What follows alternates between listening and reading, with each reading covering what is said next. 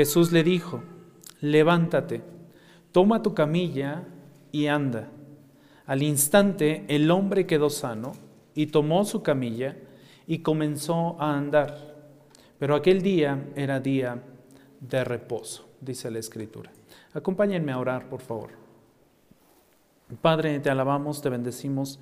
Te damos muchas gracias, Señor, por esta enorme bendición que tú nos das de poder estar aquí, Señor, delante de ti, eh, dándote gracias, cantándote, leyendo tu palabra, ofreciendo, Señor, estas, eh, estas ofrendas en gratitud, Señor, por toda la bendición que has derramado en esta iglesia.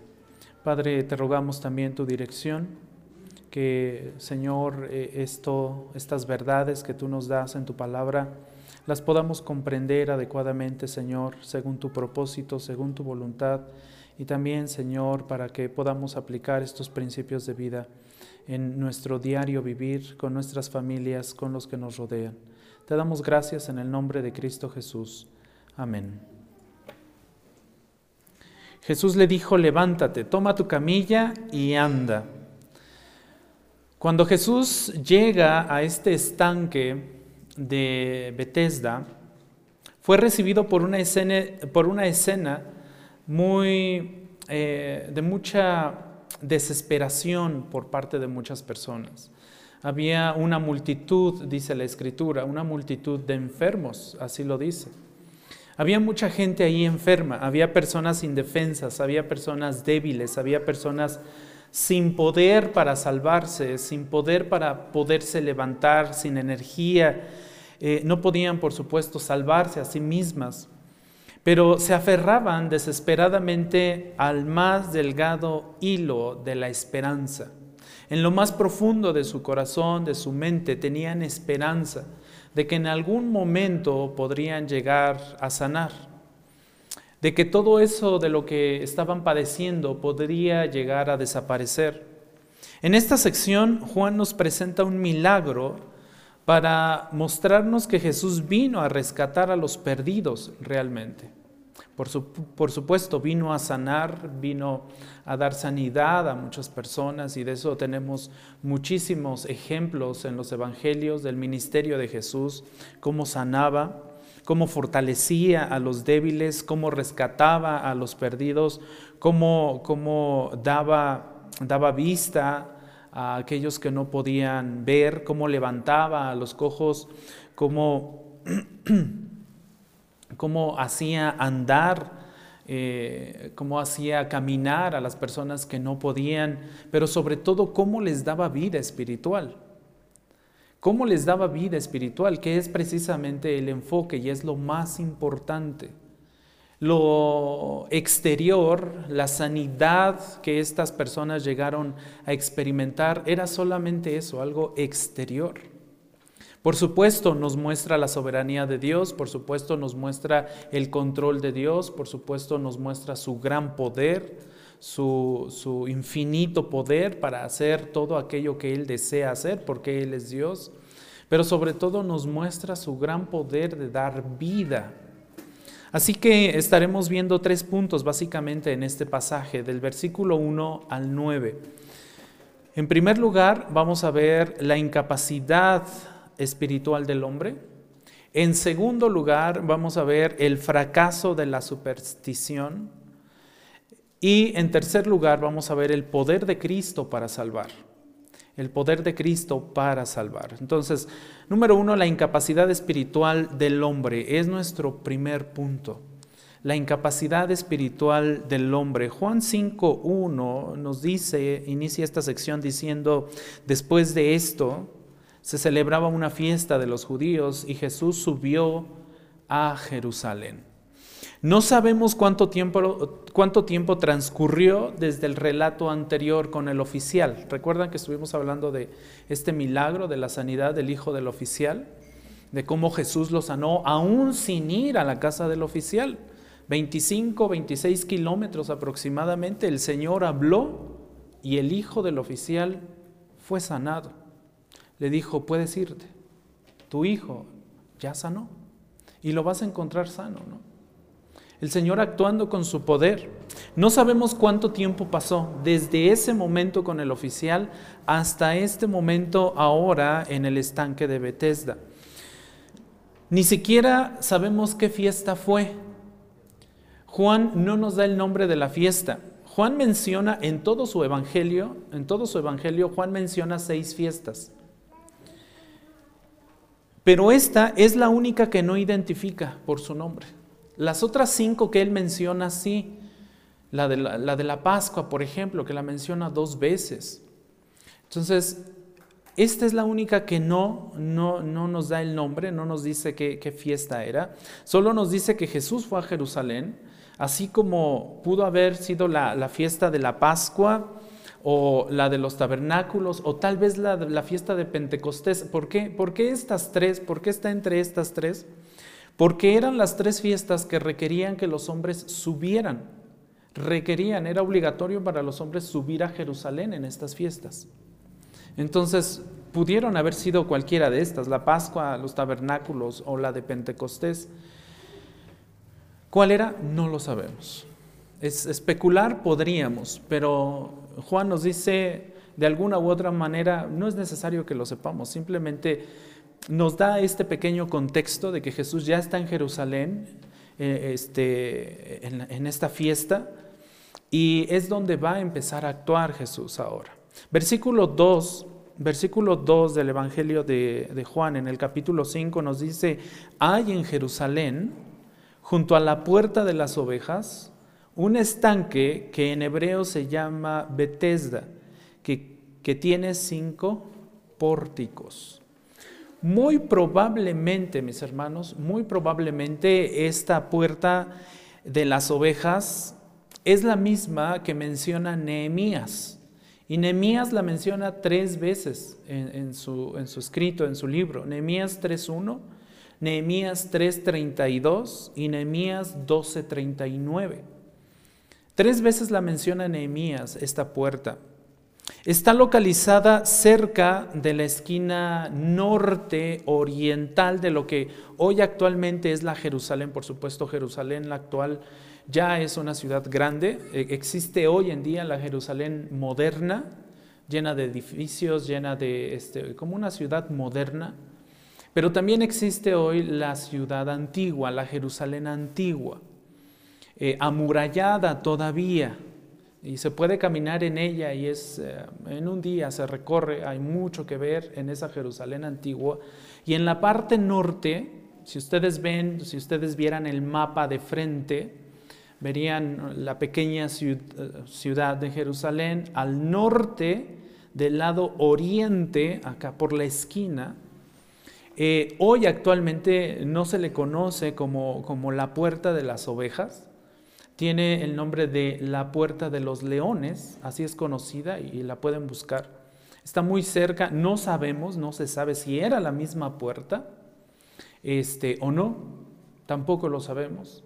Es más, déjenme decirles que hasta muy recientemente se descubrió el lugar de este estanque, el estanque de Bethesda, no era conocido no era conocido. Es más, algunos, algunos comentaristas llegaron a, decir que este lugar no existía.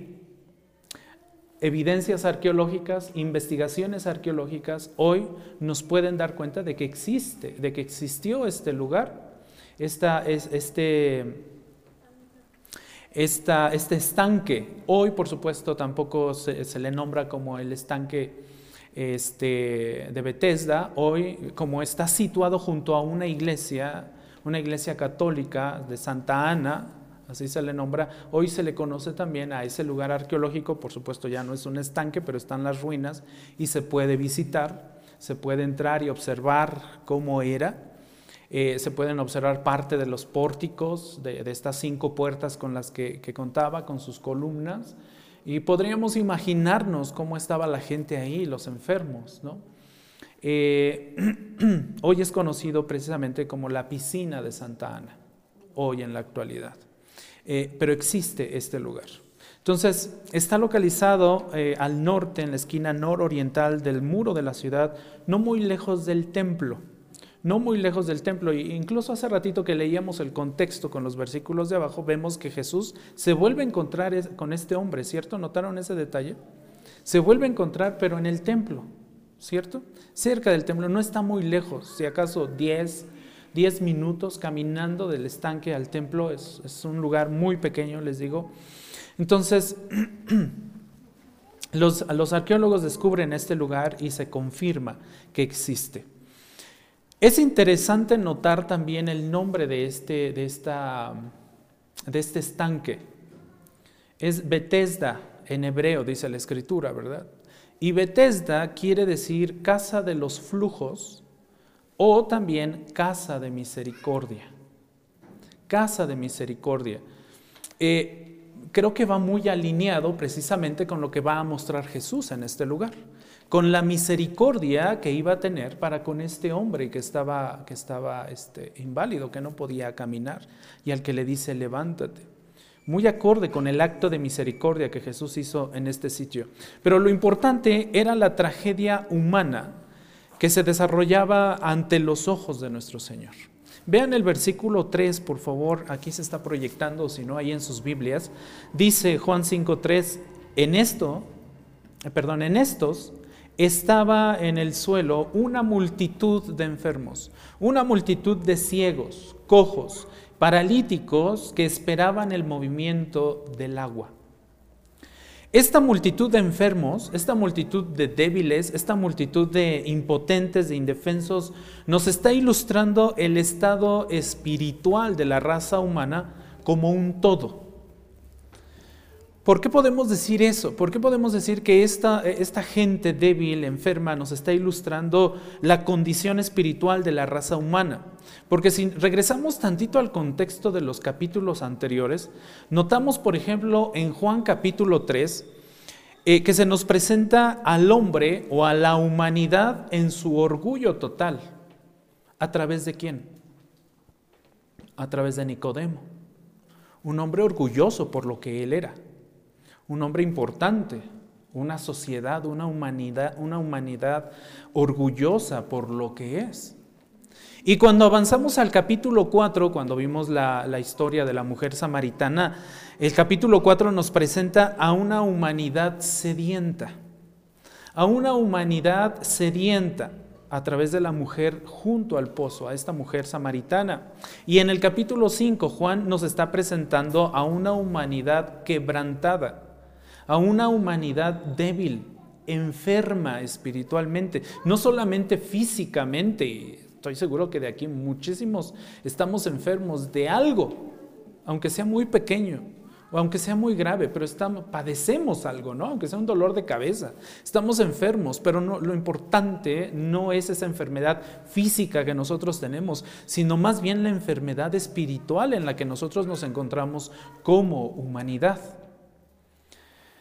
Así como estos enfermos estaban físicamente indefensos, débiles, así toda la humanidad es espiritualmente impotente y está apartada del dador de la vida, está apartada de Cristo, no busca a Dios. Las escrituras enseñan que el hombre es espiritualmente impotente a causa de su pecado. Y esto ya sabemos y entendemos que viene a raíz de Génesis 3, cuando nuestros primeros padres caen en pecado y entonces toda la humanidad es contaminada con el pecado. Y por supuesto viene la muerte como consecuencia.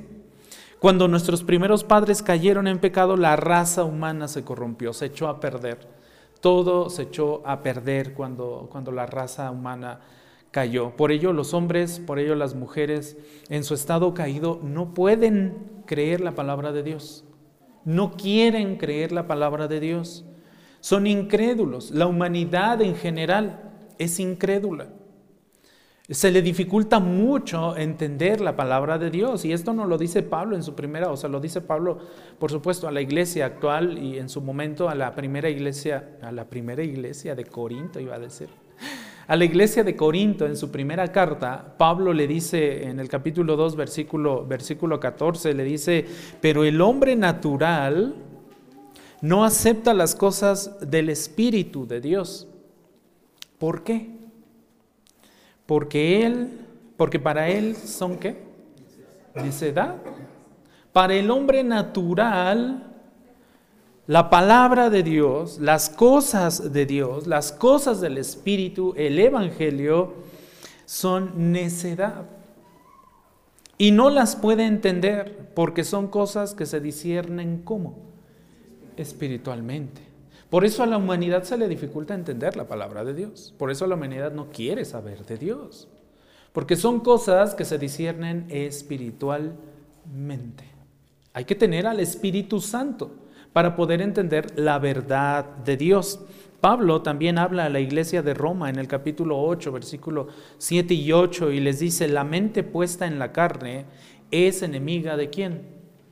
De Dios porque no se sujeta a la ley de Dios, no se sujeta a la palabra de Dios, pues ni siquiera puede hacerlo, ni siquiera puede hacerlo. Versículo 8, y los que están en la carne no pueden agradar a Dios, no pueden, mucho menos quieren agradar a Dios. Quieren agradar a la carne, la humanidad está en este tenor, está con este deseo de agradarse a sí misma como humanidad, como hombres, como mujeres. Pero no quieren agradar a Dios, no quieren, no pueden, dice Pablo a, los romanos. La escritura declara no solo que los hombres y mujeres pecadoras no entenderán las cosas espirituales, sino que no se someterán a Dios. No se someterán a Dios voluntariamente o agradarán o buscarán agradar a Dios. Ni siquiera podemos hacerlo en nuestra propia naturaleza. Sin Dios no podemos hacerlo. Necesitamos al Espíritu Santo. Y esta es la condición espiritual representada por todas estas personas en el estanque de Bethesda. No solo estaban enfermos físicamente, no solamente tenían padecimiento y dolor y angustia y no solamente no solo no podían caminar, sino estaban muertos espiritualmente. Literalmente necesitaban de Dios.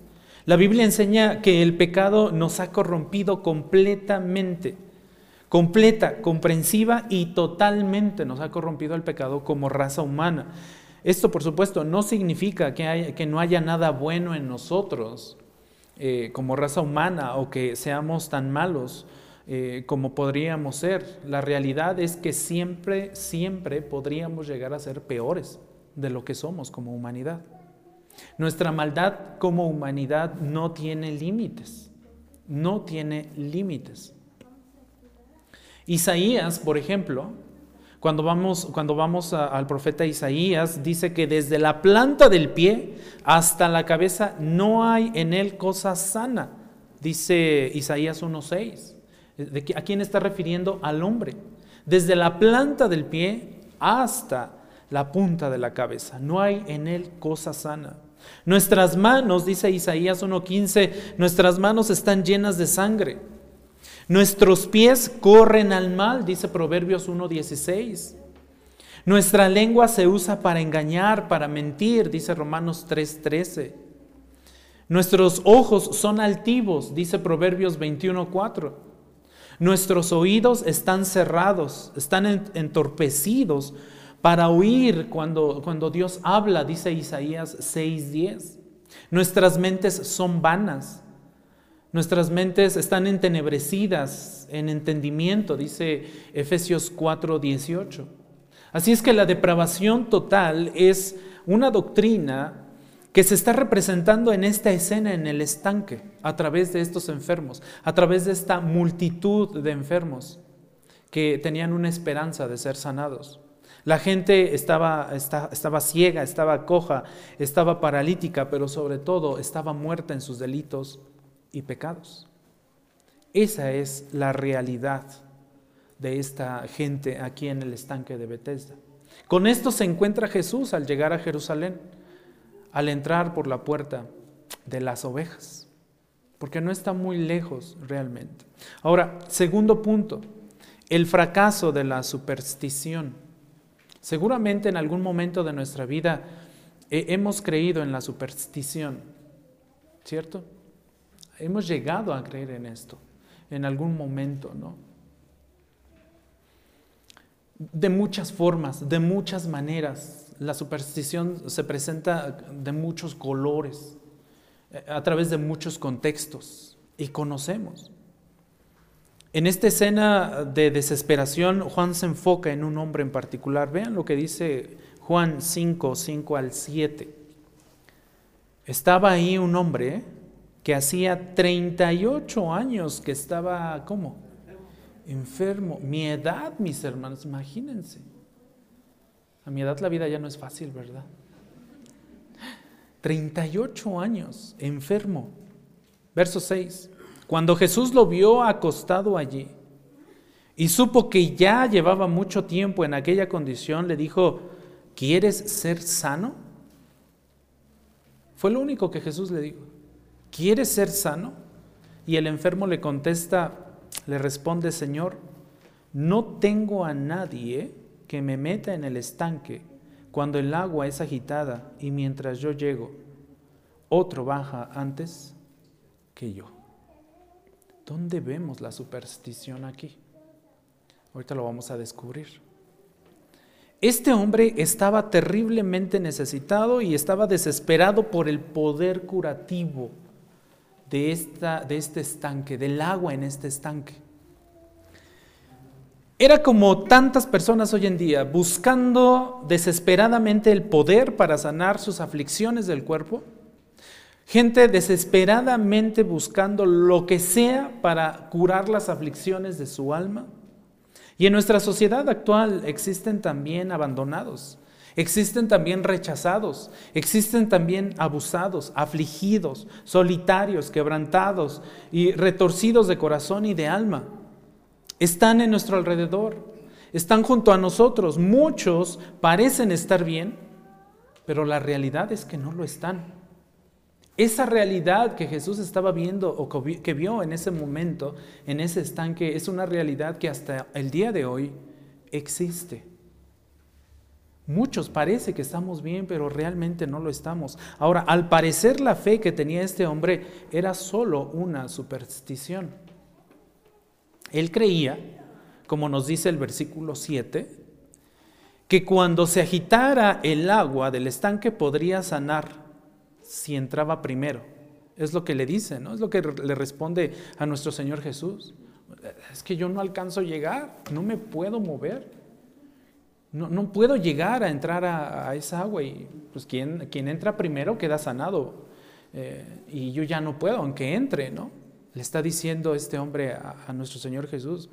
Al parecer el estanque lo alimentaba una fuente intermitente, es decir, de vez en vez el agua fluía y hacía el movimiento. De acuerdo con el versículo 7. Y el pueblo se imaginaba que, sus aguas, eh, o que las aguas de este, de este estanque tenían poderes curativos. Esto era una superstición, porque en textos antiguos se indica que el agua tenía un color rojizo. El agua de este estanque se caracterizaba por tener un color rojizo, pero era por los minerales que poseía esta agua. Ahora, puede notar que su Biblia en español contiene el versículo 4, ¿cierto? Este versículo 4 que yo estoy enfocando acá, no me lo salté, lo quise abordar hasta este momento. ¿Se dieron cuenta que nada más leí del 5.1 eh, al 3 y de ahí del 5 al 7? Me, me salté el 4, ¿no?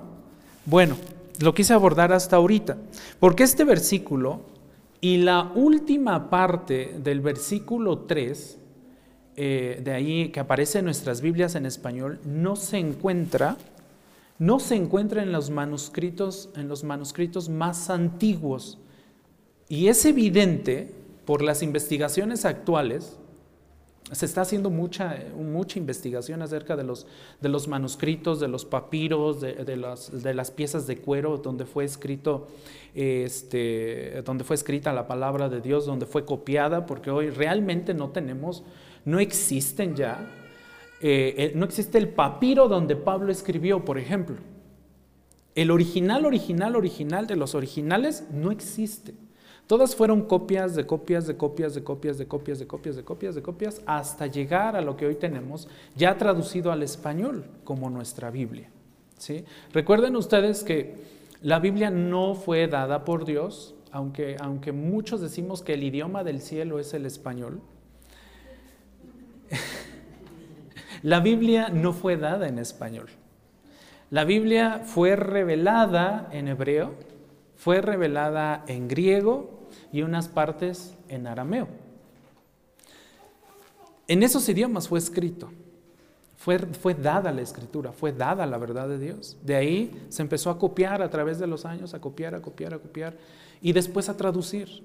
Y hoy tenemos muchas versiones, por eso tenemos Reina Valera 60, por eso tenemos Nueva Biblia de las Américas, por, e, por eso tenemos Nueva Traducción Viviente, por eso tenemos Nueva Versión Internacional, que por supuesto, perdón, que, que por, un detalle, Nueva Versión Internacional, Nueva Traducción Viviente, por ejemplo, no eh, omiten este versículo. Si ustedes van a esa, a esa traducción o esas versiones de la Biblia, no encontrarán este versículo, ni la última parte del versículo 3, como les decía. Y se está haciendo mucha investigación en, Alemania, sobre todo, que es donde se tienen más, eh, ¿cómo se dice? Se me fue el término. Más fragmentos más fragmentos de los originales o de los textos o de, los papiros. Existe toda una, organización ahí en Alemania que se está encargando de investigar todo eso y de fechar y de, estar viendo y comparando eh, todos los eh, rollos que se van descubriendo y que van confirmando la verdad que hasta hoy tenemos. Lo cierto es que este versículo 4 y la última parte del 3, les digo, no se encuentran, no están en los manuscritos más antiguos. Eh, y es evidente por las investigaciones que fueron adiciones posteriores. Se ha llegado a la conclusión de que este versículo y el, final de 3 fueron notas al margen. Pero ¿quién hizo esas notas al margen? Los copistas, los que copiaban esos manuscritos. ¿Para qué? Para tratar de explicar, para tratar de aclarar la creencia popular sobre este estanque, por ejemplo. Lo que la gente, lo que el pueblo en general creía que sucedía al moverse el agua. Ellos decían, es que baja un ángel y mueve el agua. Noten lo que dice porque un ángel del Señor descendía de vez en cuando al estanque y agitaba el agua, y el primero que descendía al estanque, después del movimiento del agua, quedaba curado de cualquier enfermedad que tuviera. Esto era lo que la gente en general pensaba. Y lo que los que copiaron los manuscritos anotaron en un primer momento como una nota al margen. ¿Usted ha hecho una anotación al margen de un libro? Está el texto y sigue el texto y usted hace una pequeña anotación. Esta palabra me parece interesante por esto, por esto, por esto. ¿No? Así era y así aparece en los textos más antiguos. Evidencia científica y que ha investigado estos manuscritos ha, dado tres, tres puntos a considerar para entender que esto no era parte del manuscrito original. Un primer punto nos dice la investigación y la ciencia que, esta, que esta, este versículo contiene 12 palabras o 12 frases ajenas a los escritos de Juan. Es decir, son frases o son palabras que Juan no acostumbraba a usar en sus escritos. ¿Qué tenemos de Juan, eh, del apóstol Juan en nuestra, en nuestra Biblia? Tenemos el Evangelio, pero también tenemos tres cartas. Cuando se analiza el griego, porque en español no se nota tanto, en español podríamos decir, no, pero pues si esas palabras también aparecen en, este, en las cartas, también aparecen en otros libros de la Biblia, porque lo estamos viendo en español.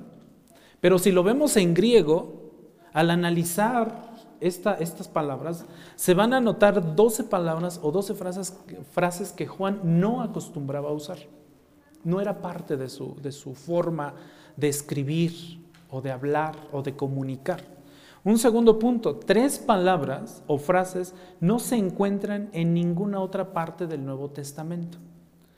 No aparecen más solamente en esta pequeña sección del versículo 4 y 3. Y un pequeño detalle también que se ha tomado por la ciencia como una evidencia es el hecho de que no hay mención específica del ángel en lo que resta del pasaje. No se vuelve a mencionar solamente ahí. Entonces, esto ha sido evidencia hoy para llegar a la conclusión de que esto era una nota al margen. ¿sí? que se escribió para buscar aclarar lo que la gente de ese momento eh, creía de esta superstición. Ahora, al parecer, después de que Juan escribió su evangelio, los escribas, que eran las personas precisamente, ¿por qué creen que se llamaban escribas? Porque escribían, por eso se llamaban escribas.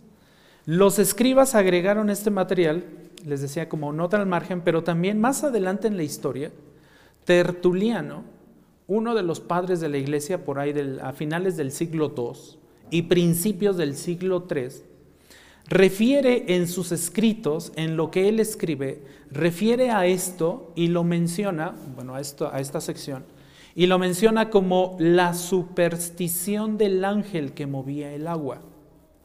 O sea que esto nos indica que en el tiempo de, de Tertuliano, cuando él está escribiendo, la gente de ese tiempo, del segundo, de finales del segundo siglo y, del, de principios del tercer siglo, entendían que esto era una superstición, que esto era parte de, lo que se manejaba eh, como ah, conocimiento eh, en general de esa sociedad. Entonces, eso, eso todavía confirma más las investigaciones. Pero con el tiempo, pues por supuesto, los manuscritos posteriores lo fueron incorporando. Los manuscritos más, más eh, actuales ya lo fueron incluyendo. Y cuando la Biblia se tradujo al español o a, otros idiomas, también lo incluyeron. Por eso hoy lo tenemos ahí. Ahora, ¿esto afecta el contenido de la verdad de Dios? No. No es el único caso que tenemos en la escritura y en, algún otro momento esperemos que el Señor nos permita llegar a otros pasajes porque también hay otros casos. Hay otros casos en las cartas donde es la misma situación, donde se ve y hay evidencia eh, científica de que fue la misma, la misma situación, pero en ninguno de los casos, hermanos, iglesia, en ninguno de los casos estas adiciones o estas notas al margen que después vinieron a través del tiempo a formar parte del texto afecta lo que el Señor revela o cambia o distorsiona la verdad que el Señor nos está dando de su palabra. ¿sí? Creo que es importante que supiéramos esto, que lo tengamos en mente. Versículo 4. Ay, ya me fui hasta Efesios, ahí no estábamos. Versículo 4. Ya estábamos ahí, ¿verdad? Sí. Este versículo, como ya entendemos, no se encuentra en los manuscritos, pero al verlo como una nota al margen, nos da una buena idea de lo que creía este hombre y la multitud de enfermos ahí. Y era el propósito original de, quien escribió esas notas al margen. El pueblo creía en las supersticiones. La superstición era su religión en ese momento, en ese tiempo. Tenían sus ojos puestos en todo, menos en Dios. ¿En qué tenía puestos sus ojos este hombre? En el agua. Estaba confiando en el agua. Es como cuando en algún momento de nuestra vida llegamos a confiar en el hilo, en el hilo, en el hilo rojo. ¿Qué hace el hilo rojo? ¿Mandé? Quita el hipo, dice nuestro pastor. Va a ponerle un hilo rojo para que no le echen ojo, ¿no? ¿Qué pasa cuando soñamos este, víboras? Estamos bien dormiditos en nuestra cama y soñamos víboras. ¿Qué, qué, qué pasa? Están hablando de nosotros, nos están vivoreando. Esas son puras supersticiones. ¿Se entiende lo que es una superstición? No, es que yo crea en ello, ¿eh? es un ejemplo nada más. Pero así hay muchas cosas que llegamos a creer. Esto era un caso en esa sociedad. Era un caso en esa sociedad. El pueblo creía en esto. Tenían sus ojos puestos en lo material y no en lo espiritual. Mismo caso con Nicodemo, ¿qué creen? Nicodemo Nicodemo, tienes que nacer de nuevo. Le dijo el Señor Jesús, ¿no? ¿Lo recuerdan? ¿Y qué le dijo Nicodemo? Pero ¿cómo, Señor? ¿Cómo voy a volver a entrar al vientre de mi madre? No voy a poder. Y luego si estaba chonchito, menos. Estaba enfocado Nicodemo en qué? En lo material y no en lo espiritual. Mismo caso con la samaritana. Ven, mira, si tomas de esta agua, no vas a volver a tener sed. ¿Recuerdan eso? ¿Y qué le dijo la mujer? Dame de esa agua para que yo ya no vuelva a tener sed y ya no, ya no venga, ya no tenga que venir hasta este lugar a sacar el agua. ¿Cierto? ¿En qué estaba enfocada la mujer? En lo material y no en lo espiritual. Oye, ¿quieres ser sano? Señor, pero no hay quien me lleve. Llevo 38 años aquí, nadie me ha ayudado. ¿En qué estaba enfocado este hombre? En lo material. ¿En qué estaba en dónde estaba su fe? En el agua. ¿Estaba buscando al Señor? Yo creo que este hombre pudo haber utilizado esos 38 años para rogar por la misericordia y la gracia de Dios, a estar ahí sentado esperando. 38 años. Y sin embargo el Señor tuvo misericordia de él. Estaba enfocado en lo material, no en lo espiritual. Pero la religión de la Biblia, pero el verdadero cristianismo no es el, misticismo supersticioso, más bien es una religión de fe, una obediencia al Dios de gracia y de poder. Si queremos definir al cristianismo como una religión, esta es la verdadera religión. Esta es la verdadera religión. Una religión que se basa, que basa su fe en la obediencia a Dios, no en lo material, no en lo superficial y mucho menos en las supersticiones.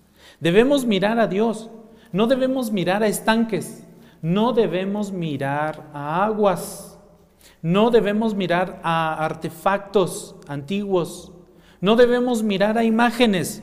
Todo eso, cualquier cosa que miremos fuera de Dios es idolatría. Cualquier cosa en la que confiemos fuera de Dios es idolatría. De verdad que yo le doy muchas gracias a Dios que eh, en su soberanía Él no permitió que los manuscritos originales que escribió Juan, que escribió Pablo, que, que escribió Moisés, se preservaran. ¿Saben qué hubiéramos hecho con eso? Idolatrarlos. Le doy muchas gracias a Dios de que el madero donde Jesús fue crucificado, hoy no lo tengamos. ¿Qué hubiéramos hecho con ello? idolatrarlo. Hoy se habla de un supuesto manto. Yo tengo, de verdad, le doy gracias a Dios y yo creo firmemente en que ese no fue el manto de Jesús. Y muchas otras cosas que podríamos nosotros llegar a idolatrar. Ese no es el punto. El punto es que nosotros volteemos a ver a Dios. El punto para este hombre no era, no era el agua, sino que buscara a Dios. Debemos mirar a Dios. El cristianismo bíblico no cree en la superstición, sino en la gracia divina recibida a través de la fe. Y conocemos este pasaje allá en que Pablo le escribe a la iglesia de Éfeso, ¿no? Porque por gracia, ¿ustedes qué? Han sido salvados por medio de la fe. Y esto no procede de ustedes, sino que es un don de Dios, no por obras para que nadie se gloríe todo lo que tienes que hacer para que tus oraciones sean respondidas de acuerdo a la voluntad soberana de Dios es ser hijo de Dios. Es ser hijo de Dios. A veces también hemos llegado a pensar que, uh, por supuesto, la escritura, la escritura nos manda a orar unos por otros, ¿cierto? Que nos sostengamos en oración. Pero de pronto, si llegamos, yo en algún momento lo llegué a creer así, Llegamos a creer y a pensar de que, ay, le voy a decir al pastor que ore por mí, porque su oración tiene más poder, porque él sí el Señor lo va a escuchar. Por supuesto, tenemos la responsabilidad de orar unos por otros, pero el pastor no tiene un mayor acceso a Dios. Todos hoy tenemos un acceso directo a Dios y todos podemos ser escuchados por Dios. De alguna u otra forma, podríamos llegar, al menos yo sí caí en ese error y llegué a pensarlo así por mucho tiempo. de pequeño, cuando iba creciendo y cuando mi mente todavía estaba entenebrecida, yo lo llegué a ver así. Podemos caer. Fue esto una religión falsa. Fue la superstición lo que llevó a este hombre inválido a pasar casi cuatro décadas esperando que algo de esta vida le pudiera sanar. Hoy muchos están buscando y buscando y siguen buscando aquello que les puede sanar, pero no voltean a ver a Dios. Siguen buscando muchas cosas. Siguen buscando modas, siguen buscando programas evangélicos, siguen buscando programas, eh, terapias. Hoy hasta hay terapias cristianas. Siguen buscando muchas personas, incluso píldoras cristianas. Hay iglesias que te venden un pañuelito y que dicen, mira, con este pañuelito te vas a limpiar y tus problemas se van a ir. ¿Qué es eso? Idolatría, superstición. Hay muchos que están buscando experiencias. Hay muchos que están buscando emociones. Hay muchos enfermos. Quieren ser sanados. Todo, están buscando todo sin recibir nunca el verdadero poder de la vida como estos hombres, como este hombre. Todo aquello que no nos lleve a la fe personal en Cristo a través del conocimiento de la palabra de Dios, todo eso siempre carecerá del verdadero poder para impartir vida espiritual a nuestras almas. Lo que Jesús quiere darnos es vida espiritual. ¿Se la dio a Nicodemo? Hasta donde hemos avanzado en el capítulo 3 todavía no, pero más adelante la escritura nos confirma que Nicodemo fue, llegó a ser salvo. ¿Le dio vida espiritual a la mujer? Sí. Y está a punto de darle vida espiritual a este hombre. Le dice, levántate, levántate. Número 3, punto número 3. ¿Cuántos llevo? Dos, ¿verdad? Tres, el poder de Cristo para salvar. El poder de Cristo para salvar. La buena noticia para el hombre junto al estanque fue que Jesús entró en su vida. Este es el Evangelio para este hombre y este es el Evangelio para nosotros también si no hemos creído en Cristo. Jesús puede entrar en nuestra vida. Llama la atención que Jesús bien lo pudo haber reprendido por su idolatría. Bien le pudo haber dicho muchas cosas. Y no se lo dijo, ¿lo notaron? nada más lo vio, vio que había pasado ahí mucho tiempo y le hace una sola pregunta. ¿Qué le preguntó? ¿Quieres ser sanado? ¿Quieres ser sano? No lo reprendió por su idolatría práctica. Jesús lo vio y conoció su desesperación. Juan 5, 6, noten, cuando Jesús lo vio acostado allí y supo que ya llevaba mucho tiempo en aquella condición, le dijo, ¿quieres ser sano? ¿Qué vemos aquí? Misericordia y gracia por parte de Jesús hacia este hombre. ¿Merecía esta gracia y merecía esta misericordia este hombre? No.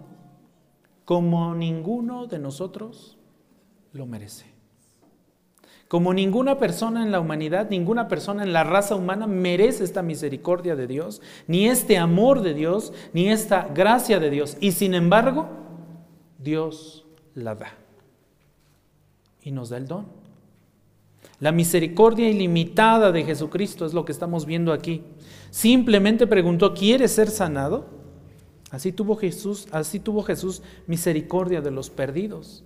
Así tuvo Jesús misericordia de cada uno de nosotros. En sus Biblias, ahí en Efesios capítulo 2, versículos 4 al 5, se nos recuerda de dónde fuimos sacados. Efesios 2, sí les dije 2, ¿verdad? Sí.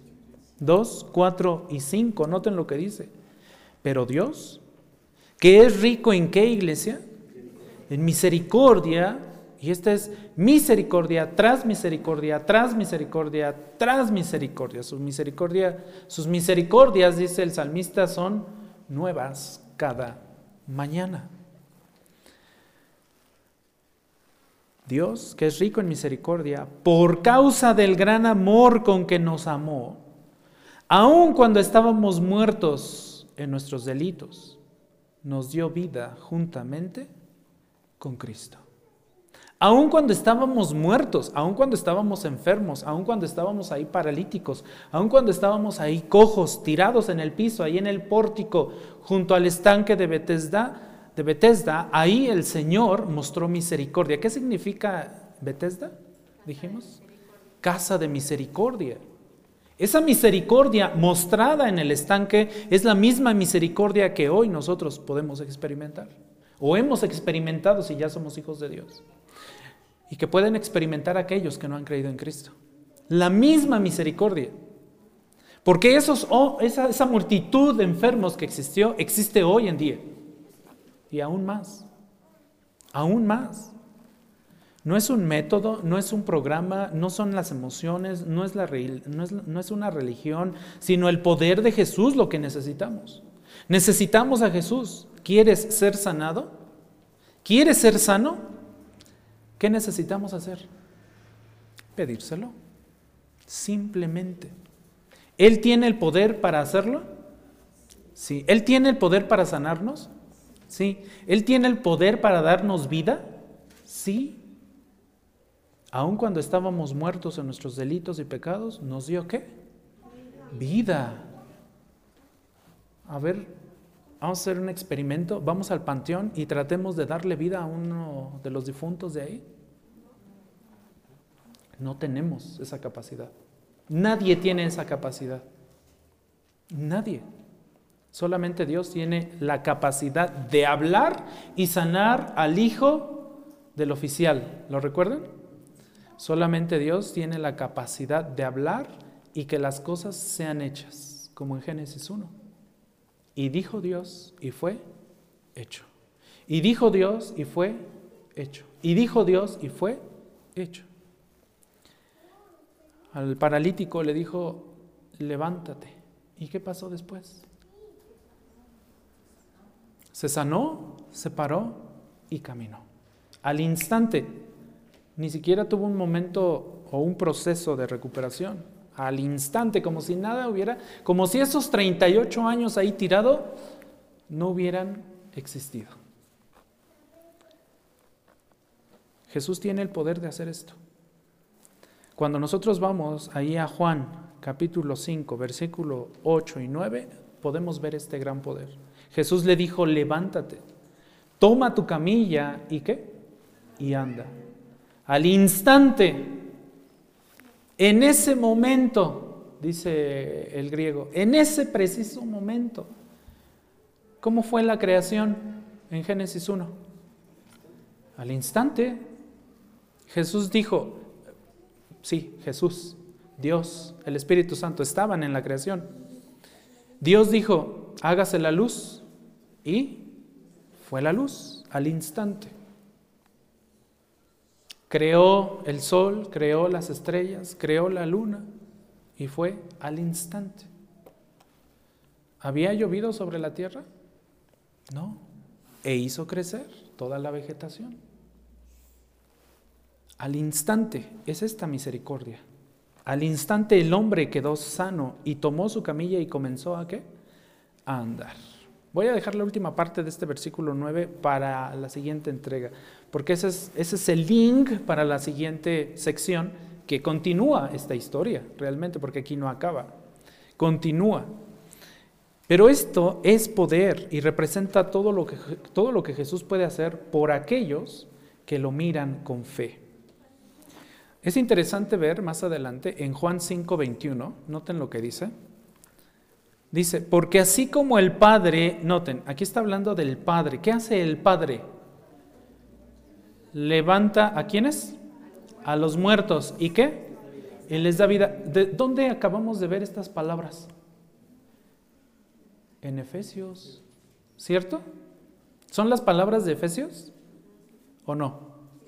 ¿Sí o no? ¿Efesios qué? Dos pero Dios, que es rico en misericordia por causa del gran amor con que nos amó, aun cuando estábamos muertos, nos dio vida. ¿Notaron? Juan 5:21 nos está hablando de esto también. El Padre levanta a los muertos y les da vida. Asimismo, el Hijo también da vida a los que Él quiere. ¿Jesús tiene el mismo poder? Sí. La escritura dice que sí. La escritura dice que sí, Jesús tiene el mismo poder. la sola palabra de Jesús es suficiente para, para sanar al enfermo. Esta palabra este, griega, que se traduce aquí en el versículo 21 como levanta a los muertos o, levanta, realmente este verbo, es la misma palabra griega que Jesús le dijo al paralítico, a este hombre, levántate, la mismita, la mismita, levántate, es el mismo poder, es la misma intensidad, es la misma autoridad, es la misma soberanía, es la misma gracia, es la misma misericordia. Es el mismo amor con que Dios nos amó. La sola palabra. Por eso, cuando nosotros vamos a la primera carta a los Corintios, en el capítulo 4, versículo 20, podemos leer que el reino de Dios no consiste en palabras, sino en qué? En poder. El poder de Dios, el poder de Cristo, el poder del Hijo sanando y dando vida, levantando a los que no pueden caminar. Juan capítulo 11, versículos 43 al 44. ¿Recuerdan que Jesús lloró por uno de sus grandes amigos? ¿Quién era? Lázaro. Habiendo dicho esto, gritó fuerte Jesús y le dijo, Lázaro, ¿qué le dijo? Sal fuera, ven fuera. Ya estaba, Lázaro ya tenía días allá adentro. Es más, le decían a Jesús, ya, pues ya, Señor, ya. Ya no, ya está en descomposición. El Señor con toda su autoridad, con toda su misericordia, con toda su gracia le dice, Lázaro, ven fuera, sal. Y el que había muerto salió, los pies y las manos atados con vendas y el rostro envuelto en un sudario, y Jesús les dijo, desátenlo y déjenlo ir. Mismo caso con el hombre en el estanque. Mismo caso el poder de Dios, el poder de la palabra de Jesús obrando. Este es el poder que puede dar vida a la humanidad. Si regresamos a Efesios capítulo 2, ahora en los versículos del 1 al 3, fuimos leyendo Efesios de abajo hacia arriba, ¿se dieron cuenta? Iniciamos con Efesios 2.8 y luego nos fuimos al 4.5 y ahora del 1 al 3, noten lo que dice. Él les dio vida. ¿A quiénes? A nosotros, iglesia a ustedes que estaban muertos en qué? En sus delitos y sus pecados, en los cuales estuvieron o anduvieron en otro tiempo según la corriente de este mundo, conforme al príncipe de la potestad del aire. ¿Quién es este príncipe de la potestad del aire? Satanás. El espíritu que ahora opera en los hijos de desobediencia, de rebeldía, aquellos que se oponen a Dios. Verso 3, entre ellos también todos nosotros, dice dice Pablo. ¿Notan cómo Pablo se está incluyendo? Dice, entre ellos, todos nosotros, en otro tiempo, en el pasado, vivíamos en las pasiones de nuestra carne, satisfaciendo los deseos de la carne y de la mente. Y éramos por naturaleza hijos de ira, lo mismo que los demás. ¿Estábamos en esa condición entonces? Sí. Estábamos en la condición de toda esa multitud de enfermos en el estanque de Bethesda. Es Dios, es Cristo quien llama a salir, a quien nos llama a salir del pecado y de la muerte con el poder de Dios. Solamente Él. Y su palabra es suficiente para salvar a quien sea. Si nos pudo resucitar a nosotros que estábamos muertos en nuestros delitos y pecados, lo mismo puede hacer con cualquiera que venga a Él buscándolo, pidiendo misericordia, pidiendo su gracia. Jesús le dijo al inválido, al inválido, levántate, y el hombre enfermo se levantó y anduvo. Jesús tiene el mismo poder para nosotros. Miremos entonces con fe a Jesús. Volteemos a ver a Jesús. Enfoquémonos en la, en la situación, eh, sí, Enfoquémonos en lo espiritual y no en lo material. No seamos como Nicodemo, no seamos como la mujer samaritana, no seamos como este hombre, los tres enfocados en lo material y no en lo espiritual. Pidamos su misericordia, llevemos nuestros corazones a la luz de su gracia, que nos dé entendimiento, dejemos que su palabra sea una fuente de vida espiritual. Su palabra fue fuente de vida espiritual para Nicodemo. Su palabra fue fuente de vida espiritual para la samaritana. Su palabra fue fuente de vida espiritual para este hombre en el estanque. Su palabra fue fuente de vida espiritual para todos nosotros, dijo Pablo. Vamos a orar. Padre, te alabamos y te damos gracias, Señor, porque a través de este pasaje nos has enseñado, Señor, de tu gracia, de tu misericordia y de tu poder, de tu gran poder, Señor, que tu palabra tiene, Señor, para crear, para levantar, para sanar, para dar vida y vida eterna y vida en abundancia en Cristo Jesús. Te agradecemos, Señor, por tu gran misericordia mostrada a cada uno de tus hijos. En el nombre de Jesús oramos. Amén.